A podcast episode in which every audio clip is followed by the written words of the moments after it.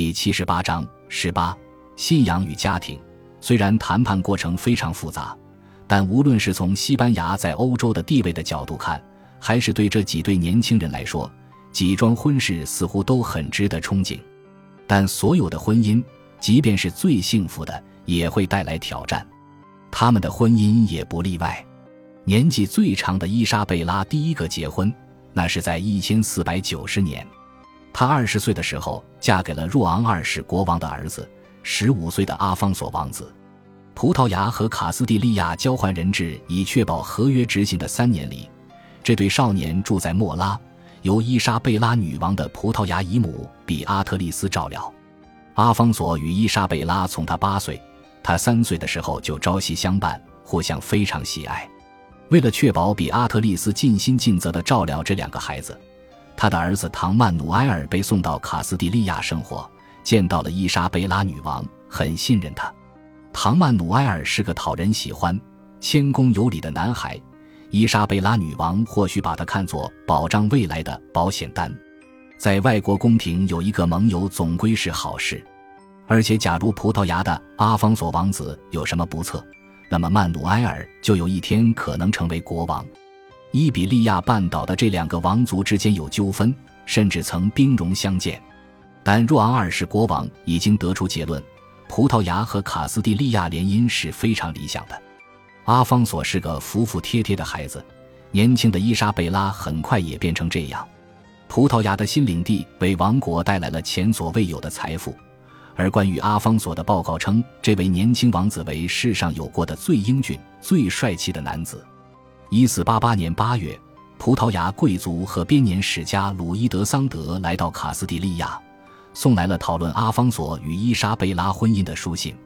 伊莎贝拉和斐迪南热情欢迎他，尽管女王对这孩子父亲的人品持保留意见。宫廷举办了兴高采烈的庆祝活动，人们在塞维利亚纵情狂欢，大家在宫里跳舞到深夜。伊莎贝拉及其女儿们的舞姿非常优雅。闻名遐迩。最后，伊莎贝拉对葡萄牙大使说：“天色已晚，已宣布聚会结束。”他答道：“不晚，陛下，而是很早，因为第一缕曙光正在射入窗户。”据法兰西廷臣菲利普德科米纳说，伊莎贝拉和斐迪南同意这桩婚事，以改善伊比利亚半岛的安全。他们把自己的长女嫁给了葡萄牙国王的儿子。好让整个西班牙安定和平，因为他们除了纳瓦拉王国之外，已经完全控制了所有省份。对双方家族来说，这都是数十年来以来第一次王室婚姻。两个王国都筹划和协调了一系列激动人心的庆祝活动。首先，在塞维利亚举行了连续几周的庆祝，年轻的伊莎贝拉的父母和姐妹都参加了。然后。一群西班牙和葡萄牙权贵将新娘从卡斯蒂利亚送往葡萄牙的埃武拉城。伊莎贝拉公主的随行队伍由托莱多大主教、红衣主教佩德罗门多萨领导。自从恩里克四世国王驾崩和伊莎贝拉女王登上卡斯蒂利亚王位以来，她始终是伊莎贝拉女王的重要盟友。伊莎贝拉公主由她的葡萄牙亲戚唐曼努埃尔护送去见婆家人。现在，唐曼努埃尔是维塞乌公爵和贝雅公爵。本来这些头衔属于他的哥哥迭戈，但迭戈被若昂二世杀了。后来，若昂二世将这些头衔给了曼努埃尔。曼努埃尔与伊莎贝拉同龄，在与他一同在两个王国旅行途中，变得特别仰慕他。年轻的伊莎贝拉抵达葡萄牙之后。受到热情洋溢的欢迎。据一位葡萄牙编年史家记载，他经过街巷时受到了喧天鼓乐和欢呼的欢迎，似乎大地都在震颤。年轻夫妻的寓所装饰着富丽堂皇的锦缎和精美地毯，公主获赠许多礼物。伊莎贝拉和阿方索于1490年11月25日在埃武拉举行婚礼，随后几周举行了许多盛大节庆宴会。舞会和其他庆祝活动，编年史家回忆道，在一次称为“雅剧”的庆祝活动中，若昂二世国王举办了一次比武，巧妙地打扮成天鹅国王，非常富丽堂皇、魅力无穷和温文尔雅。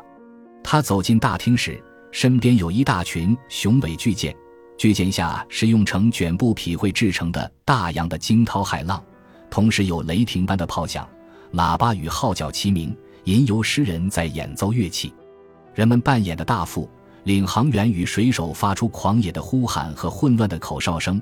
他们穿着锦缎和丝绸衣服，国王大踏步走出来，穿着非常奢华的假面舞会戏服，与公主翩翩起舞。其他人也携手自己的女伴，这样走进来。当夜，他们纵情歌舞，上演了许多笑剧，举办了许多庆祝活动。对这两个越来越富饶的国家的两位储儿来说，这是一场壮美的婚礼。阿方索年仅十五岁，伊莎贝拉二十岁。尽管有年龄差距，他们孩提时代缔结的友谊很快演化成炽热的爱情。他们的婚姻起步非常顺利。据编年史家记载。婚礼结束后，所有人都心满意足，十分开心。这桩婚姻对西班牙来说至关重要，因为人们对西班牙与葡萄牙的战争还记忆犹新，而葡萄牙与卡斯蒂利亚的和平条约让一些人仍然心怀怨恨。若昂二世的父亲在葡萄牙做的一些事情，就像恩里克四世国王在卡斯蒂利亚做的一样，漫不经心地将土地、产业和教职封赏给高级贵族。以赢得他们的支持和忠诚，在这过程中却削弱了自己。据历史学家安东尼·奥恩里克·德奥利维拉马克斯记载，在若昂二世的祖父在位期间，只有两位公爵和六位伯爵；但在阿方索五世国王驾崩时，已经增长到四位公爵、三位侯爵、二十五位伯爵、一位子爵和一位男爵，而且全都得到了大量土地与收入的封赏。若昂二世国王终于继承王位的时候，愤恨地说：“他父亲给他留下的土地只剩下道路所占的范围。”因四百八十一年父王驾崩，若昂二世成为国王，立即开始了加强中央集权的工作。这一套工作与欧洲其他的成功国家，如西班牙、法兰西和英格兰所做的相同，即稳定王室的统治，遏制在朝纲紊乱。内乱频仍期间变得傲慢而无法无天的贵族，他开始管束贵族，但在这一过程中与自己的亲戚伊莎贝拉女王又发生了冲突。伊莎贝拉母亲的家族包括布拉干萨公爵和维塞乌公爵，他们是葡萄牙最富裕和强大的家族，类似西班牙的门多萨家族。若昂二世国王得知他们与伊莎贝拉通风报信，他相信他们是在叛国。在查获了一些可疑文件之后，他囚禁了布拉干萨公爵，对其加以审判，将其定罪并处决。后来，在一次大发雷霆时，他打死了唐曼努埃尔的兄长，后者可能参与了反对国王的一起阴谋。没有人说得清这位公爵是如何被戳死的。有人说是国王亲自动手，也有人说是廷臣帮忙的。但此事在整个西欧引发了惊恐，例如，法兰西廷臣科米纳斥责若昂二世野蛮。科米纳和其他很多人一样，相信若昂二世亲手杀害了自己的亲戚。伊莎贝拉女王对这些杀戮深感不安，在卡斯蒂利亚庇护逃亡者，向遭到若昂二世迫害的许多权贵提供土地和产业。此后，他很少提及若昂二世的名字。此后，他只称他为的那个人，这是非常严厉的鄙夷。年轻的伊莎贝拉虽然是父母的宠，但显然不得不肩负起恢复睦邻友好的艰巨任务。对一个年轻女子来说，这肯定不轻松。但伊莎贝拉拥有一些有利条件：她在葡萄牙度过了童年的许多岁月，所以会说葡萄牙语，而且熟悉该国的风俗习惯。她跳葡萄牙舞时非常优美。令家人倍感骄傲，以至于宫廷正式场合与外交宴会上也会请她一展舞姿。但他继承了母亲的个性，有本领让自己的婚姻非常成功。他甚至成功赢得了公公坚韧而冷血的若昂二世国王的好感。这对年轻夫妇婚姻生活的最初几个月简直是田园诗。在一个明媚的日子，他们乘坐一艘张挂彩旗的游船在河上泛游。在乡间愉快的野餐。一四九一年七月的一天，若昂二世国王提议在下午晚些时候骑马出游，王子在最后关头决定与父亲一起纵马奔驰。在出游途中，他的马绊倒在地，王子摔落马背，被马压在下面。他母亲得到王子负伤的消息，于是和伊莎贝拉一起奔到他身旁。